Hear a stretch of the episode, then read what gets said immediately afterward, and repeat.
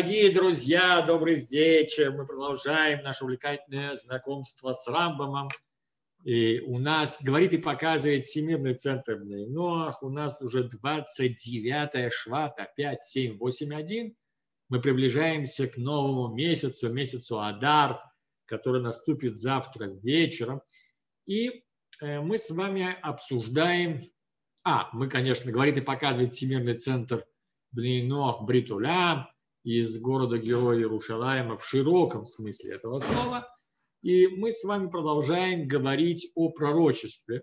Это очень важный принципиальный момент, на который не всегда многие, многие обращают внимание.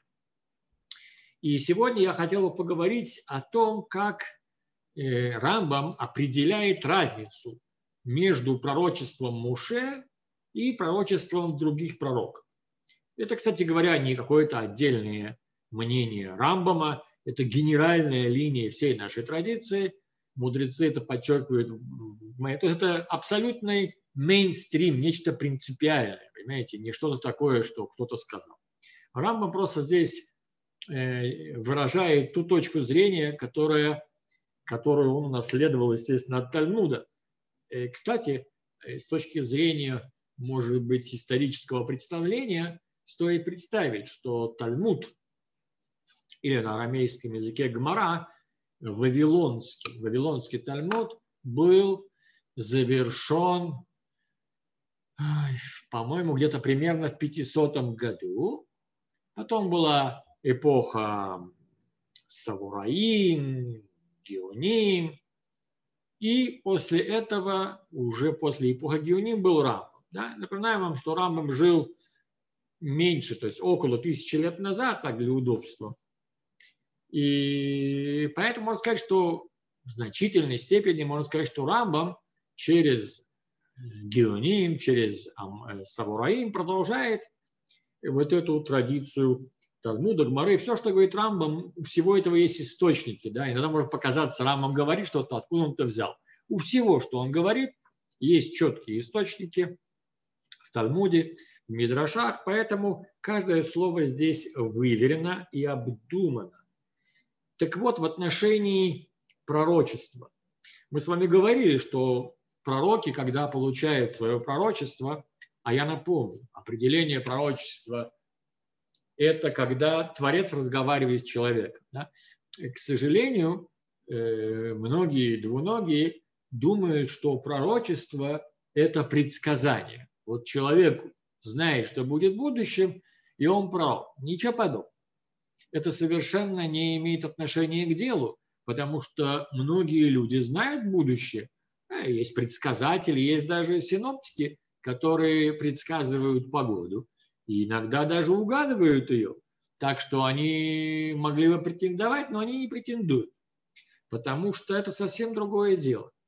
То, что пророк знает о том, что будет в будущем, это не потому, что он ясновидец, да, сел на заваленке, закурил папиросу или трубку, посмотрел в ясное небо и сказал, ребята, завтра будет теплая погода. Нет. Все, что он говорит, это то, что Ашем говорит. Пророк является всего лишь э, передатчиком, проводником, понимаете? Он абсолютный проводник. И вот э, именно по качеству проводника и различается качество пророчества, которое передают.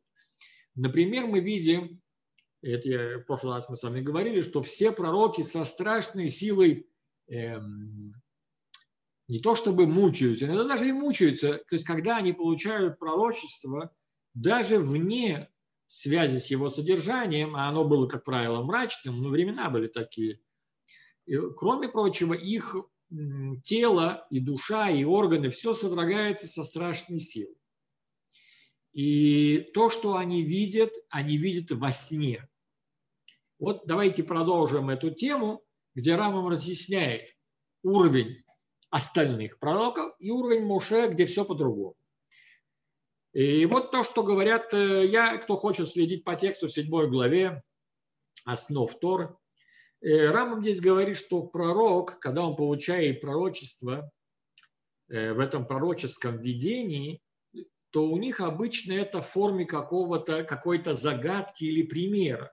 И тут же они получают его разъяснение.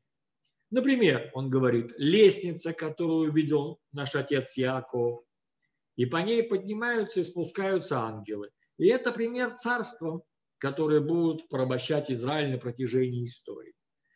Или же, например, э, животные. Помните, это колесницы и животные. Э, невероятное количество разного рода картин, загадок и видений э, у Ихискеля. Или, например, кипящий котел, или миндальная ветка, которую увидел Ермияу. И все, а потом еще некая Мигела, свиток у Ихискеля, и некая, и некая, некая посудина, которая там летит по небу, по-моему, у Захарии. То есть всегда на том или ином этапе, всегда э, пророки получают какое-то видение, которое им потом разъясняется. Ну, приведу пример с Ермияу. Ашем ему говорит, это было первое его пророчество. Ашем ему говорит, смотри, что ты видишь, Ермияу? Он говорит, я вижу миндальную ветку. О, говорит, ты правильно увидел, потому что я быстро привожу то, что я запланировал.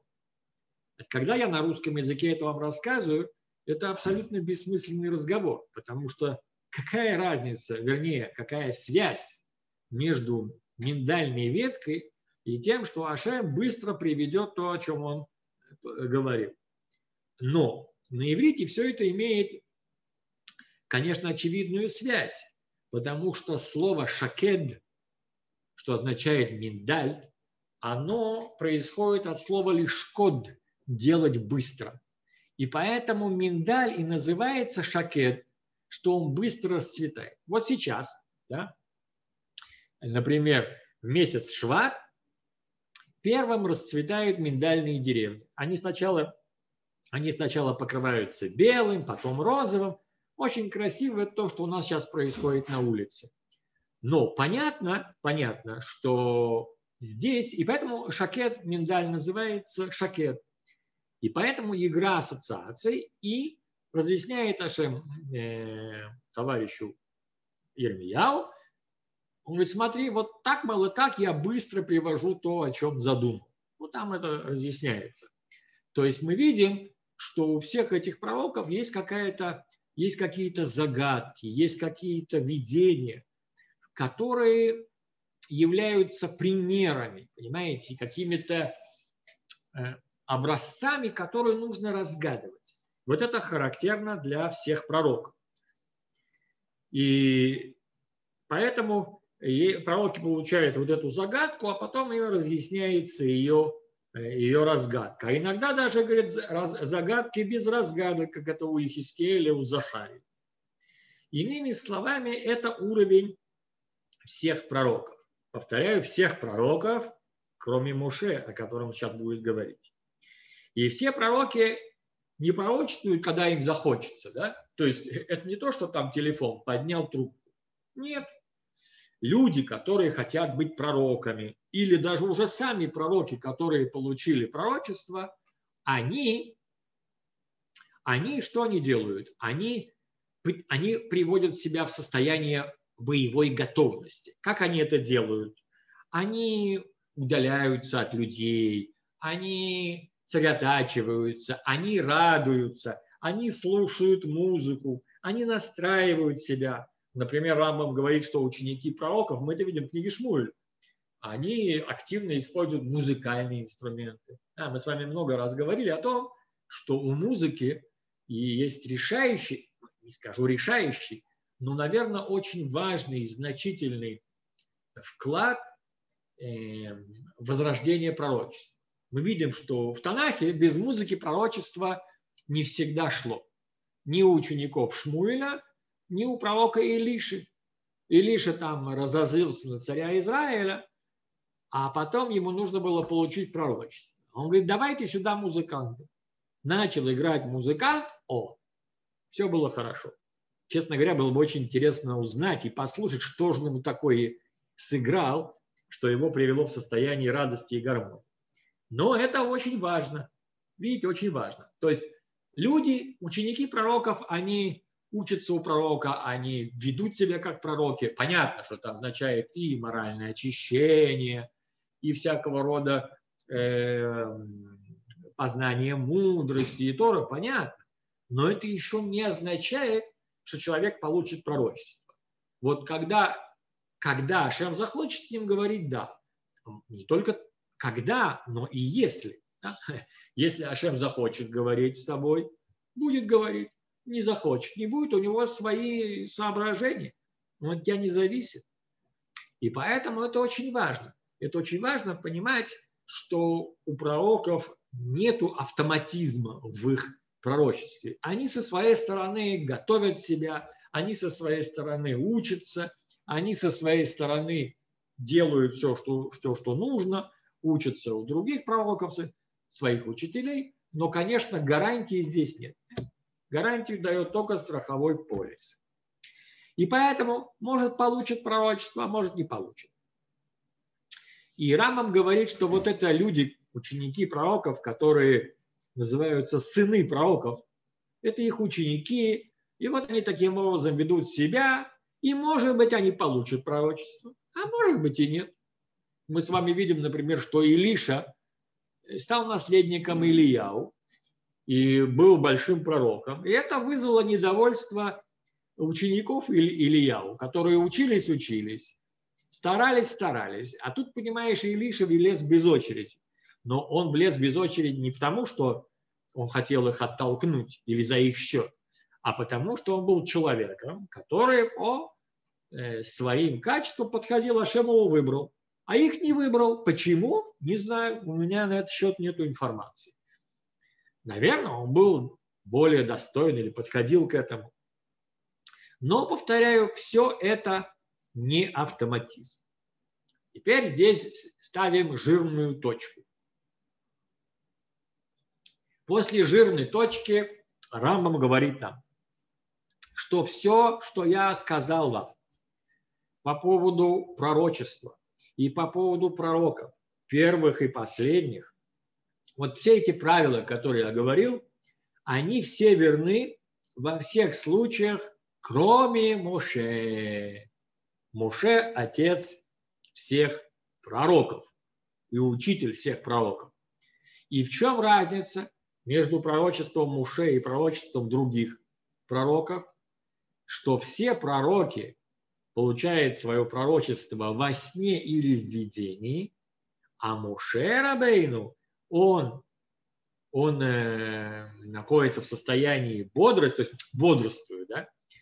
и он стоит на ногах, как сказано, и когда приходил Муше в шатер встречи, говорит с ним и слышал голос. То есть Муше приходит в шатер встречи на беседу. Ему говорят, помните сколько раз, так-то и так-то, что мы будем делать, нет того, нет того. Муше говорил, окей, я спрошу. Обращался к Ашем, Ашем отвечал. Посреди белого дня, без всякого сотрясения органов, без всякого падения на землю, без всяких снов, без всяких образов, без всяких загадок. А все просто. Правильно говорят дочери Слобхада, дай им надел их отца и скажи, пусть делают так и так-то. И все дочери, у которых нет братьев, пусть наследуют землю надел своего отца и так далее. Или здесь поставить два столбика, здесь три столбика, там жертвенник, там так – это сделано из такого материала, это из золота, это из серебра, это из меди. Все понятно? Понятно. Обратите внимание, это потрясающе. Да? Муше не содрогается, не падает. А ведь этим очень хвалился Билам. Он говорит, хоть он и падает, но глаз у него открытый.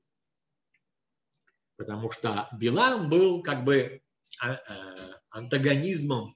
Билам был антагонизмом э, Моше. И то, что Моше делал позитивном виде у Билама было э, связано с его нечистыми каналами, но автоматизм, в автоматизме он явно сравнивался с Муше, и, может быть, даже был в автоматизме даже больше Муше, но качество пророчества Муше, конечно, совсем иное. Ашем разговаривает с Муше, а Билам крадет информацию. Но это отдельный разговор с Биламом. Здесь он про Билама не говорит, а то, что интересует Рамбама здесь, это разница между Муше и другими пророками. Теперь э, я вам еще немножко прочту и объясню потом, чем отличается Муше, чем он заслужен. Все пророки получают пророчество через ангела, Малаха. Поэтому все, что они видят, это разного рода загадки и примеры. А Муше Абейну напрямую, как это сказано в книге Бамидбар, э, рот к рту я буду говорить с ним. И говорил с ним Муше лицом к лицу. Что значит лицом к лицу? А говорит по этому поводу Рамбам, что это не загадками и не всякими примерами, а так, как будто бы человек э, говорит со своим товарищем, и при этом ничего с ним происходит. Да, вот я говорю со своим другом, я же не падаю в обморок, когда, его, когда я с ним разговариваю, и не содрогаются мои органы, и не засыпаю, и не вижу во сне загадок. Вот так вот объективно воспринимал Муше то, что посылал ему Аше. И еще одна разница с точки зрения э, способа или, скажем так, обстоятельств пророчества, это то, что все пророки, ну вот мы уже говорили, Рамов здесь повторяет, все пророки э, ужасаются, да, то есть на них нападает мрак, страх, и они просто падают с ног. А Муше Рабейну спокойненько говорит, это то, что мы сказали, как человек со своим другом. Это, кстати, написано в книге Шмот. И как, как, как говорил муж с близким своим. Также, когда человек говорит своим близким, он э, слушает его, и он все прекрасно понимает, не падает не содрогается. Все пророки не пророчествовали в каждое время, когда захотят. А Муше Рабейну да, пророчествовал, когда захочет каждый раз, когда ему нужно было поговорить, он, пожалуйста, получает это пророчество. Потому что он все время настроен, то есть им нужно настраиваться, а он все время в этом настрое находится. А они нет, они не могут каждый раз это делать. Как, например, сказано в книге Бамидбар, «Стойте здесь, я послушаю, что прикажет Сашем вам». Как раз, по-моему, это история с дочерями э, Словхана. Мне нужно выяснить, да, как будто позвонил по телефону. Теперь а прежде чем мы продолжим, я хотел бы объяснить, почему. Э, приведу я объяснение Рамбама, только оно не здесь. Э, мы с вами в свое время учили важнейшую, центральнейшую работу Рамбама Шмуна Праки. Восемь глав вступления Рамбама к Перкеву. А если вы откроете эту брошюрку или посмотрите наши уроки, вы увидите, что там Рамбам, да, объясняет почему. Он говорит, смотри, пророки бывают разного уровня, опять же, Муше и все остальные, да и остальные тоже делятся. По какому признаку, по какому критерию? А он говорит так, он говорит, смотри, человек, он, у него есть воображение и разум. Если воображение преобладает над разумом, если у человека работает только одно воображение, как правило, то это, говорит Рамбам, это или политик, или артист. То есть художник, артист или политик. Они все занимаются, они все действуют через, воздействуют на воображение. Да? Люди получают такое-такое, знаете, визуальное зомбирование и говорят, он великий, он правильный, он все делает. Да? Если потом вот сесть так, подвести итоги и вспомнить, где достижения данного товарища, то окажется, что достижений-то как раз нету, или они не такие большие, или даже наоборот. Но с точки зрения визуального воздействия, политики воздействуют на тебя. И ты говоришь, ва, действительно большой человек, важный человек, он нас поведет, пошли за ним. Ну и художник, понятно, он действует через воображение. А вот если э, человек функционирует только разумом, да, он свое воображение, и он абстрагировался от него.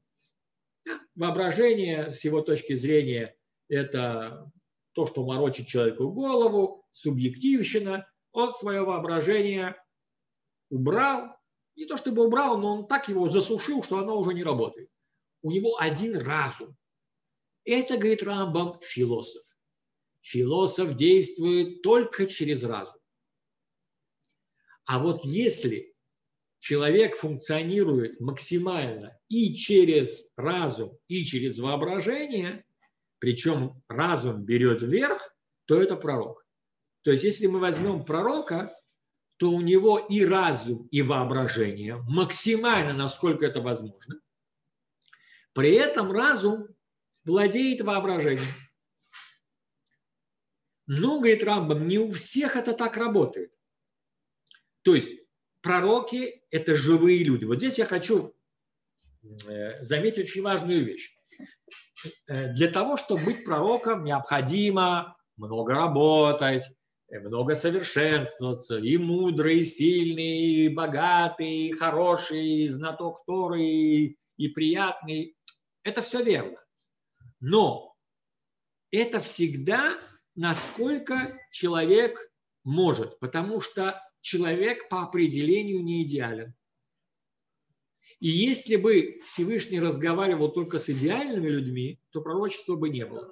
Даже у Муше были проблемы, даже у Муше были недостатки, он там несколько раз понервничал и так далее.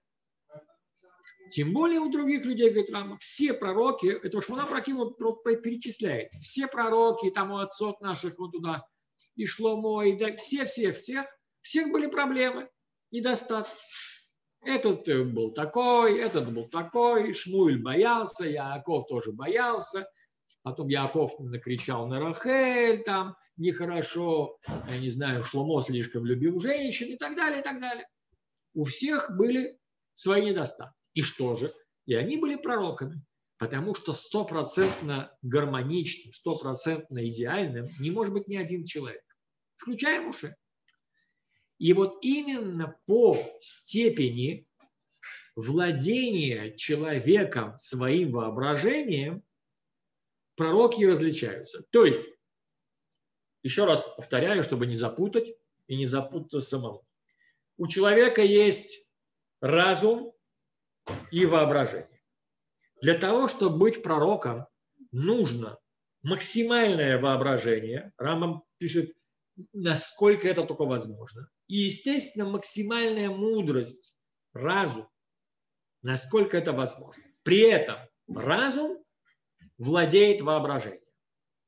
У Муше, ну, такой человек был, разум полностью владеет воображением. У него есть воображение, без воображения пророчество невозможно, но его разум полностью владеет воображением. У других пророков это не так стопроцентно, потому что они живые люди. И иногда э, воображение вдруг берет верх. И именно этим и отличается пророк по степени своего морального совершенства. То есть, чем больше у пророка власть эм, разума над воображением, тем его пророчество объективнее. А чем меньше, тем субъективнее. И так как Муше был абсолютно в этом плане, его разум абсолютно владел воображением, то его пророчество объективно, и там нет загадок. Понимаете? Там нет загадок, там ничего не летит по небу, ни колесницы, ни всадники, ни лошади, ни, ни ветки, я не знаю, ни котлы, никто не кипит. А вот поставь здесь, протяни сюда, здесь 2 метра, здесь 3 метра, это сделай так, это сделай так, скажи дочерям Славхада так, скажи им так, пусть выходит, пусть возьмут то-то, поставят туда-то.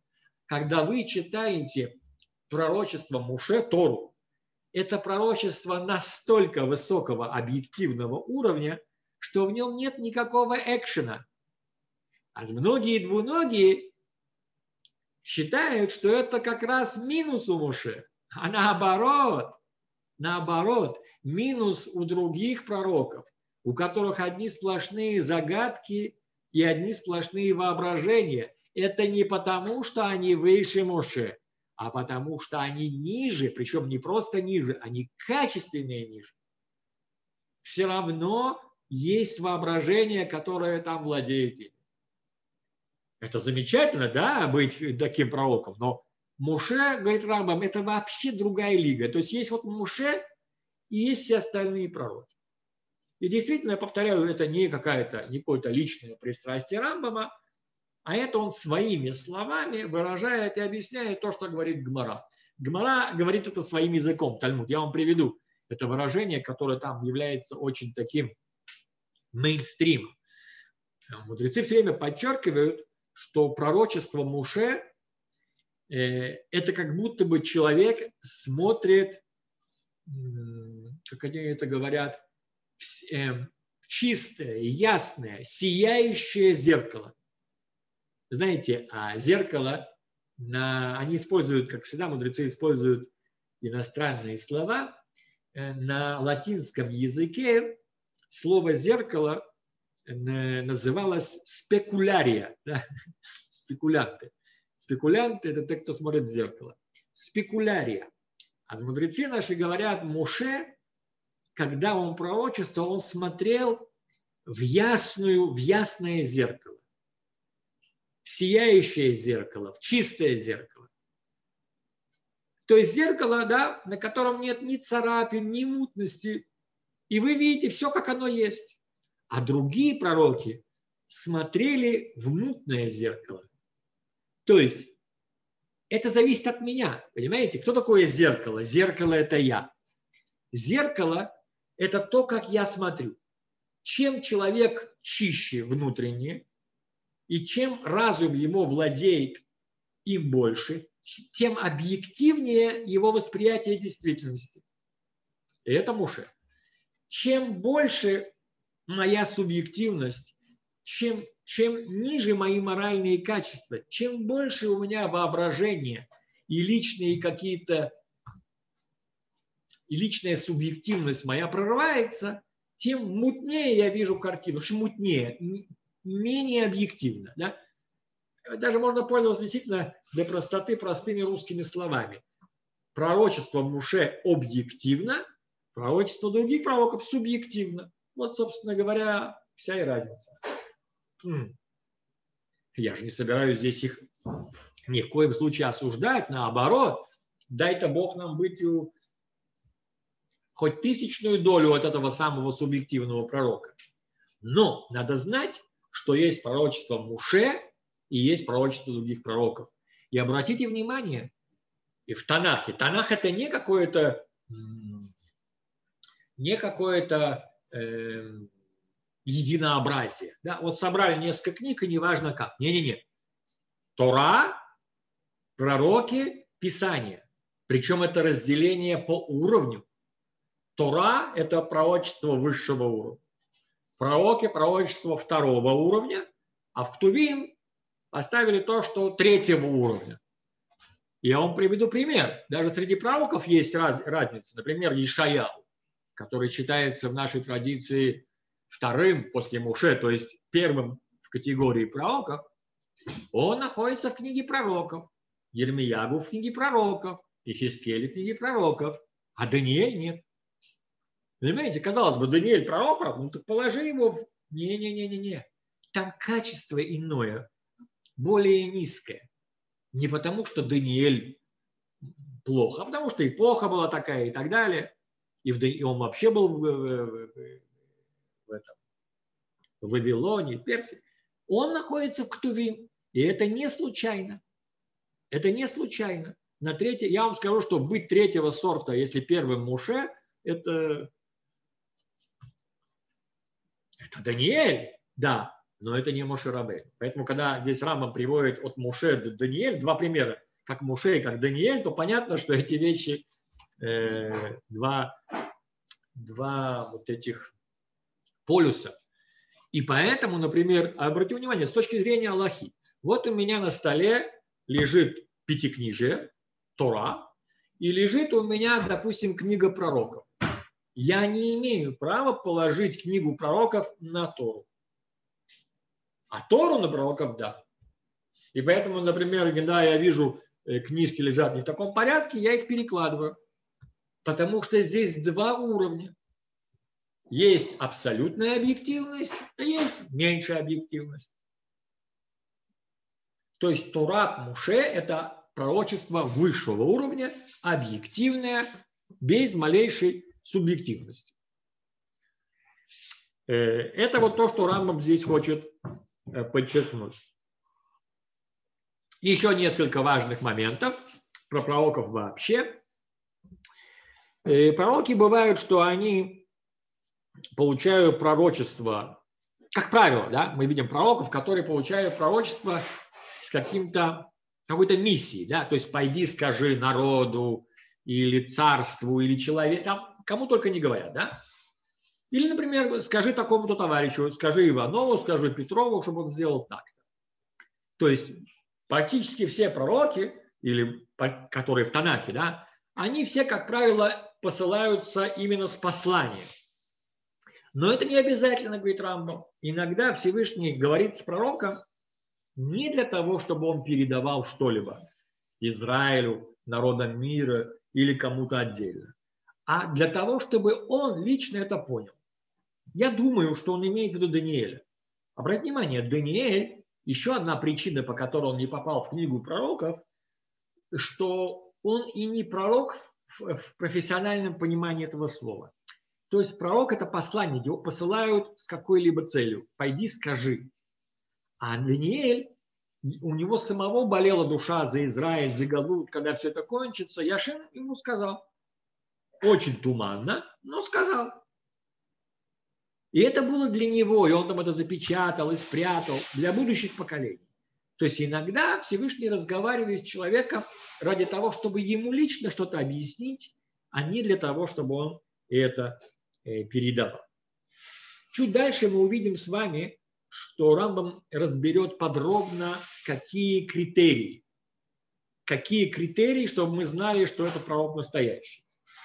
Э, прежде всего, здесь он приводит только один критерий, вернее, это уже второй. Первый, что человек должен быть супер праведным, супер мудрым, знатоком Торы, любимым. То есть весь народ знает, что это такой уважаемый человек, ну очень уважаемый.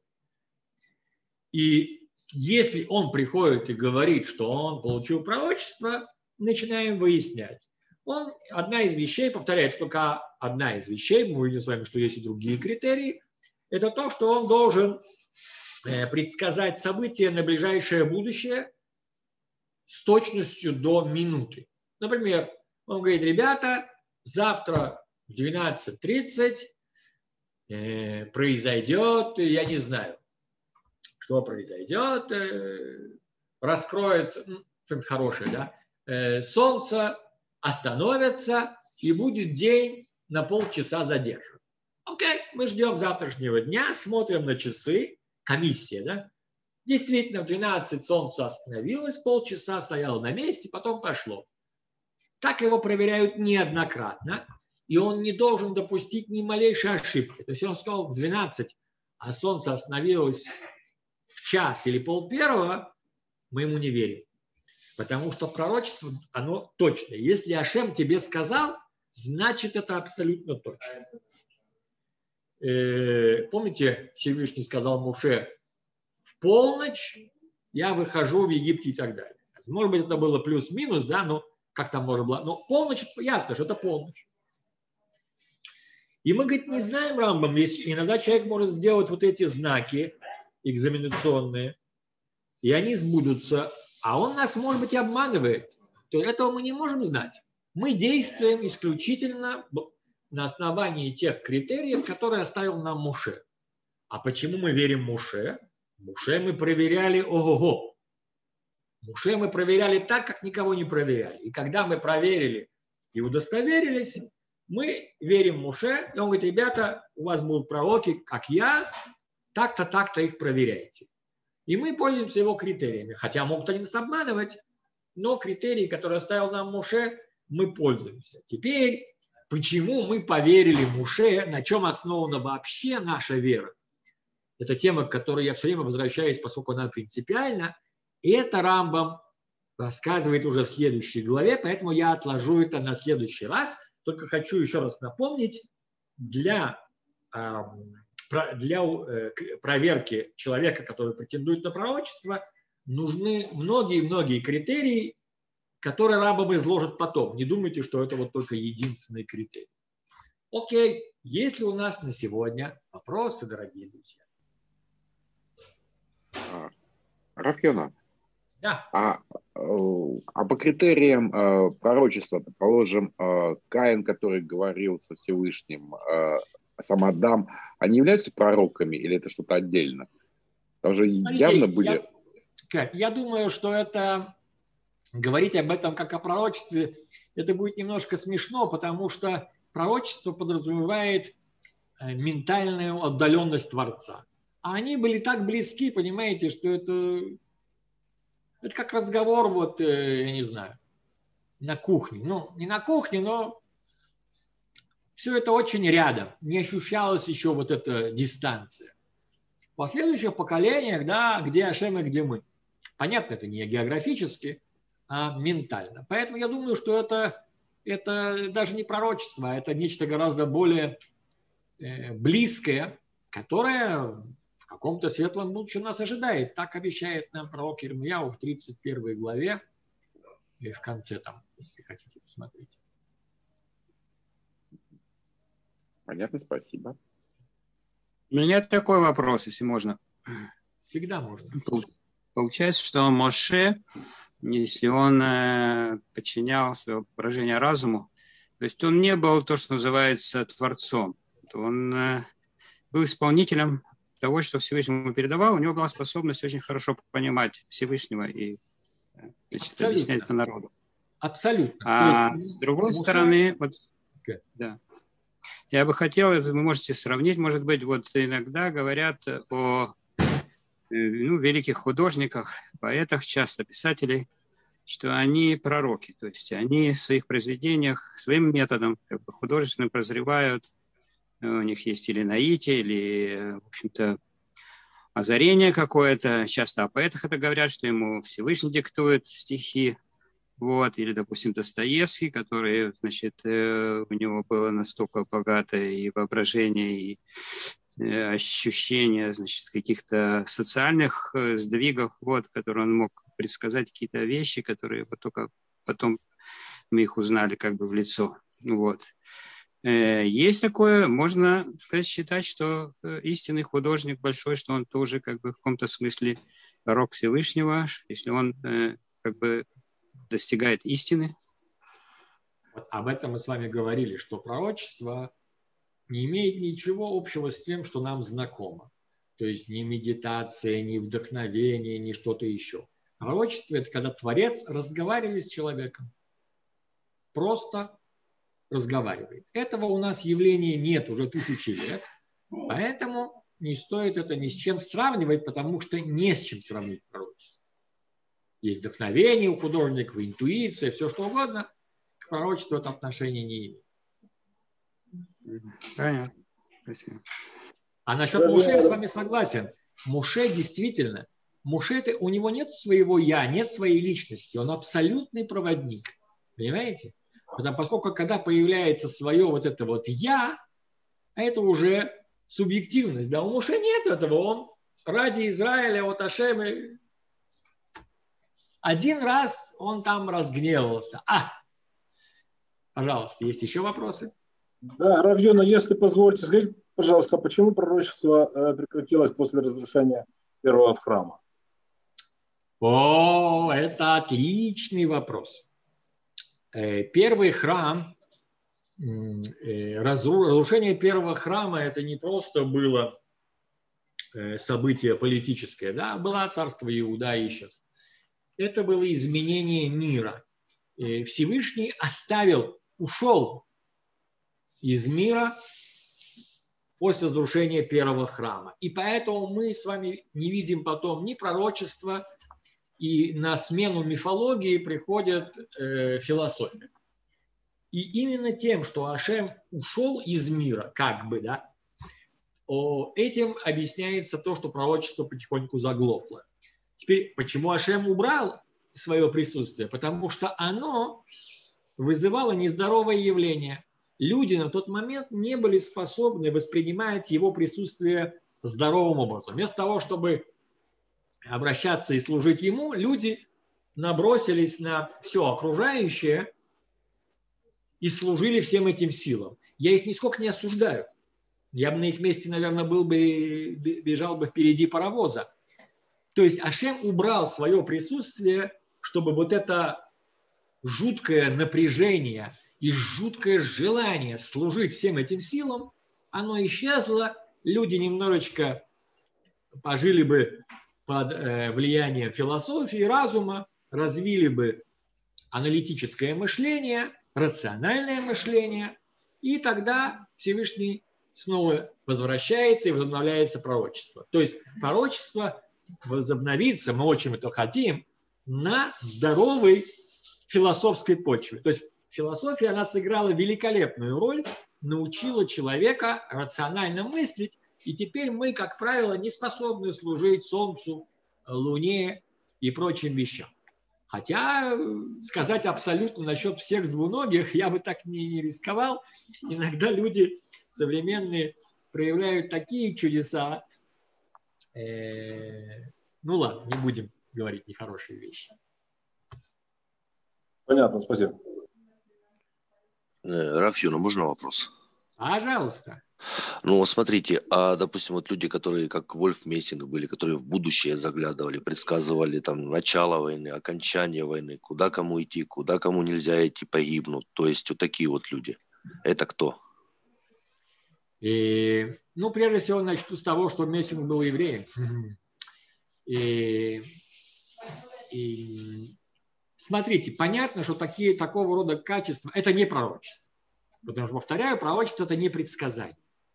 То есть, это не то, что Мессинг приходил и сказал, говорил людям, так сказал Ашем, идите туда или делайте то. Опять же, я, то, что я знаю о Мессинге, это только, знаете, по материалам э, фильмов и ютубов и прочего. Но мне кажется, что он никогда не утверждал, что Ашем его послал, он просто иногда четко видел будущее. Можно назвать это интуицией. Смотрите, понятно, что есть в этом, чувствуется, что у человека какие-то далекие предки были, знаете, тоже Ермияу или Ишаяу. Вот. Но, повторяю, пророком в строгом смысле слова, конечно, он не был, а это человек с очень сильными интуициями я не знаю, насколько можно доверять э, фильмам. Знаете, есть фильм о нем. Вроде бы они очень работали над всеми материалами, но там он, он все время как раз утверждает, что, что он не может ничего исправить, предотвратить и так далее. Знаете, это как раз полностью противоположно. Да? Пророка посылают, иди, скажи, будете вести себя так, будет так. А он говорит, я ничего не могу сделать. И, и, и в этом-то и была его трагедия. Опять же, согласно той информации, которую нам сообщает YouTube. Другой информации у меня нет. Туда рабая, Фена. С радостью. У меня есть еще вот такой вопрос, но я подожду, у кого-то есть э, еще соображения, пожалуйста. Да, у меня не соображение, вопрос, вот такое сопоставление пророк и вождь. Значит, э, ну, Маше был вождем, поскольку он э, значит, вел народ по указанию Всевышнего. А в, в жизни, то есть, когда надо было войти уже в Эрес Израиль, очевидно, вождь должен какими-то другими еще, то есть он должен владеть теми другим, да, то есть если Иешуа был и пророком, и вождем, то есть он должен уметь как бы уже земными какими-то средствами убеждать, вести за собой народ, так же, как и Давид, очевидно. Вы правы, то есть э, тот способ, именно потому, что Моше был таким абсолютным э, человеком, а с ним было очень трудно иметь дело, потому что народ не мог высказать свое мнение, понимаете? А Иошуа был из народа, из нас, и с ним можно было спорить, говорить, это такая более демократическая фигура. И когда мы входим в Израиль, конечно, характер руководства меняется, вы правы. И Муше остался на том берегу не потому, что он чем-то плох, а потому что мы были далеки от его уровня. Если бы мы перешли вместе с ним, то мы бы наделали делов, и он бы на нас накричал, было бы нехорошо. То есть его абсолютная фигура должна была уйти, чтобы дать нам возможность встать на ноги и руководствоваться, и наделать своих ошибок, но э, быть самостоятельным. Спасибо. Окей, если у народа нет вопросов, я, если можно, да. Э, вообще как бы такой хидуш, мне кажется, э, ну, с точки зрения, на деле, так как это, ну не знаю, для русскоязычного слуха пророк подразумевалось человек, который видит на четыре поколения вперед. Так вот про вождей говорит. Пророк по-простому человек, который видит то, что я не вижу. И он говорит что-то, что осуществляется. Если он сказал А, а прошло Б, он не пророк. Значит, хидуш, который как бы Рафьон от Рамбама поэтому соединяет, если я правильно понял, то пророк это не это. Пророк, пророк. Ну вот э, мы знаем, что протоколы, например, э, взаимодействия. То есть для того, чтобы я сейчас говорю, вы меня понимаете, вы должны знать русский язык. Это наш протокол. Правильно? Если я сейчас говорю говорить на иврите, то будут как бы Рафьона меня поймет, остальные нет. Компьютеры общаются тоже по протоколу. То есть получается, что э, пророк это некоторый протокол. И значит, есть, есть какие-то времена, когда Всевышний свою волю, он так он считает, он передает напрямую. Причем мы видим, что да, фигура самого Моше, она как бы с точки зрения обычно, понятно, она, дико проблематична. В какой момент он стал пророком. Человек, который все время упирается, он вообще не может разговаривать, он говорит, пошли вообще с кем-нибудь, оставь меня в покое, я вообще не хочу этим заниматься. Он бесконечно как бы прокалывается бьет скалу, ему сказали, даже в самый последний момент, когда, казалось бы, он уже на таком уровне у Мамада Арсенай, он просит Всевышнего, чтобы тот дал ему войти в землю, но если он обладает пророческим даром, видит то, что не видит другие, он должен знать, что он туда не войдет. Для него что-то закрыто, так же закрыто для других людей. То есть понятно, что это некоторый канал, который Всевышний говорит. Теперь дальше. Мой вопрос. Вот когда Рабейну, да, Рафьона я имею в виду, он говорит, вот Муше, он как в стеклышко смотрел, он настоящий пророк. Вот кроме, скажем, книги Дворим, где есть какие-то общие перспективы развития, что из пророчеств Муше Рабейну реально работает на нас сейчас, мы можем из этого что-то сделать вывод и реально сказать, Муше Рабейну сказал А, поэтому надо делать А, а не Б. Все. Ответ очень простой. Прежде всего, определение пророчества – это когда человек, когда Творец разговаривает с человеком. Это не имеет отношения к предсказанию будущего. Okay. Это первое. То, что пророк говорит о будущем, это еще одна важная вещь. Теперь, что ты, что ты хочешь сказать, что ты спрашиваешь в отношении пророчества Муше? Пророчество Муше дало полную картину истории.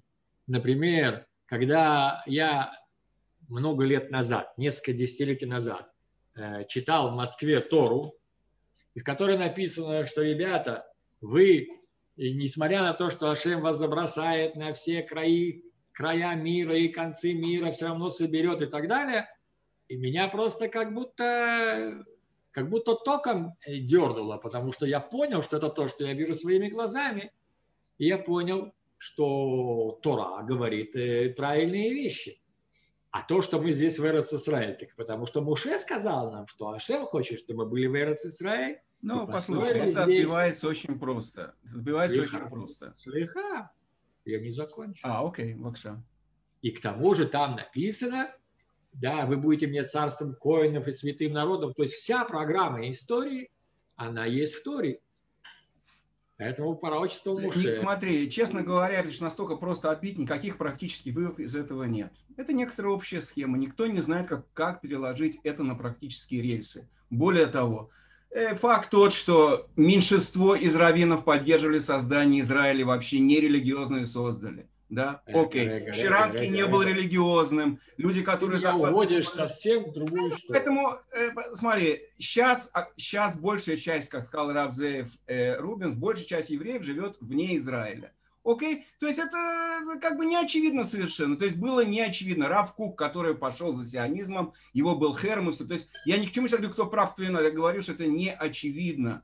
Поэтому сказать, что пророчество... Я к чему клоню? Я говорю простую вещь. Я Э, слегка, но у меня такое ощущение, что вот это вот, что сейчас мы живем в такое время, вот не сейчас, да, с того времени, когда кончилось пророчество, когда, по-видимому, Всевышний, он сказал, ребят, думайте сами, делайте сами, закрою, будете сами выбирать, что правильно, что неправильно. То, что я сказал, я сказал. Поэтому сейчас разговаривать о том, что кто-то когда-то, Мушерабейну, он начертал, он сказал, реально никто не знает, есть реальная ответственность человека делать А либо Б. И всегда есть махлокит, что делать. Все.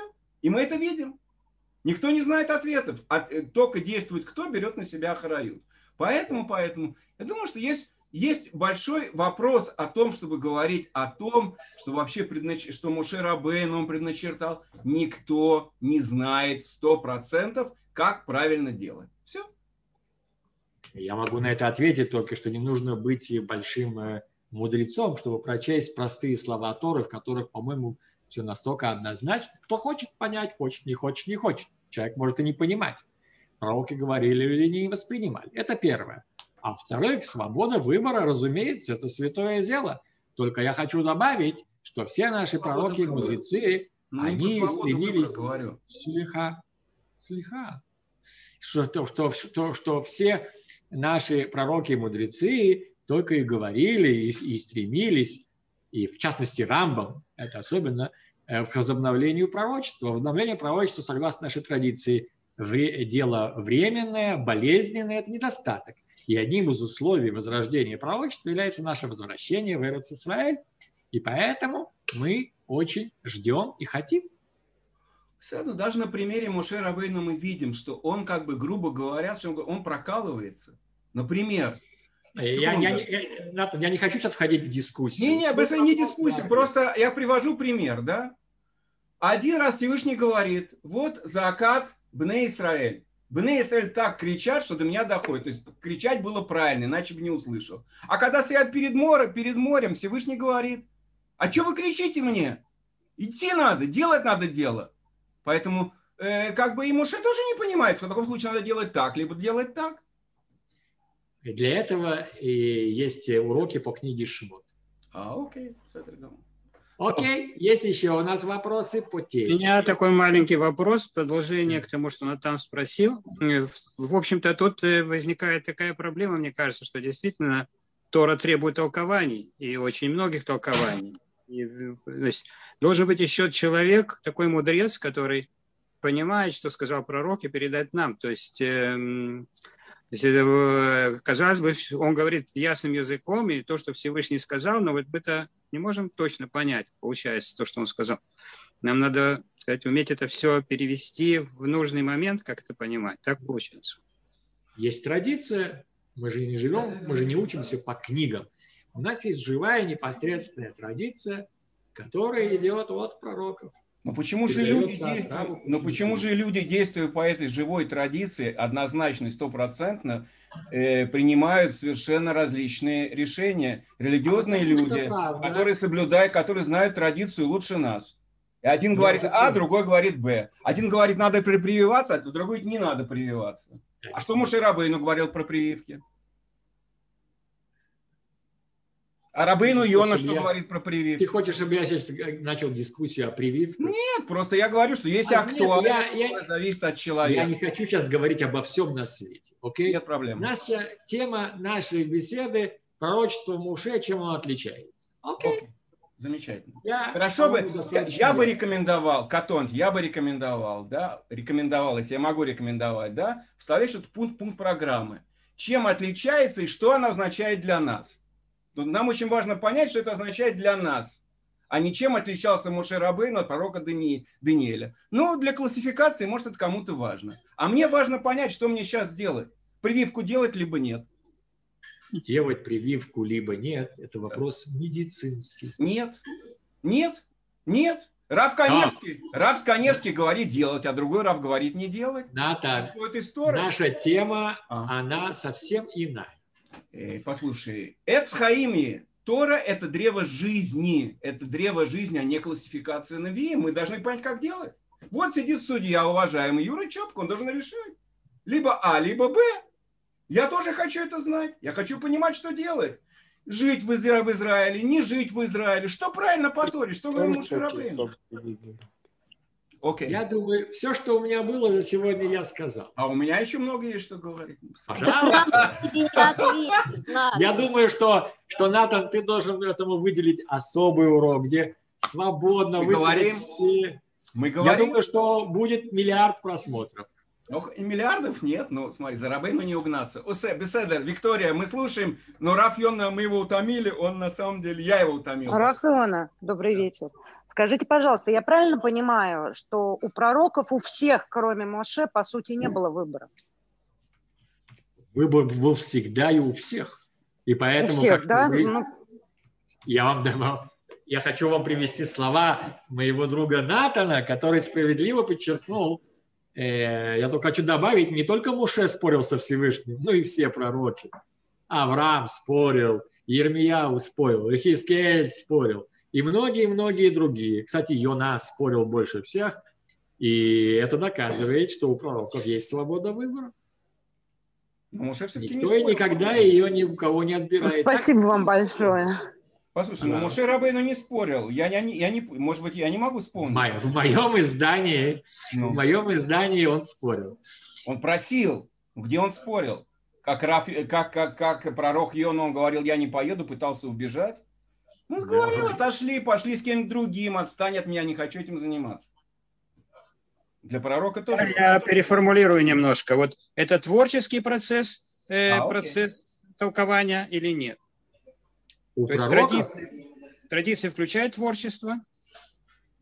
Традиция включает творчество в том плане, что те принципы, которые я принимаю, я применяю в, в своей реальности в соответствии со своим пониманием, но это те же принципы.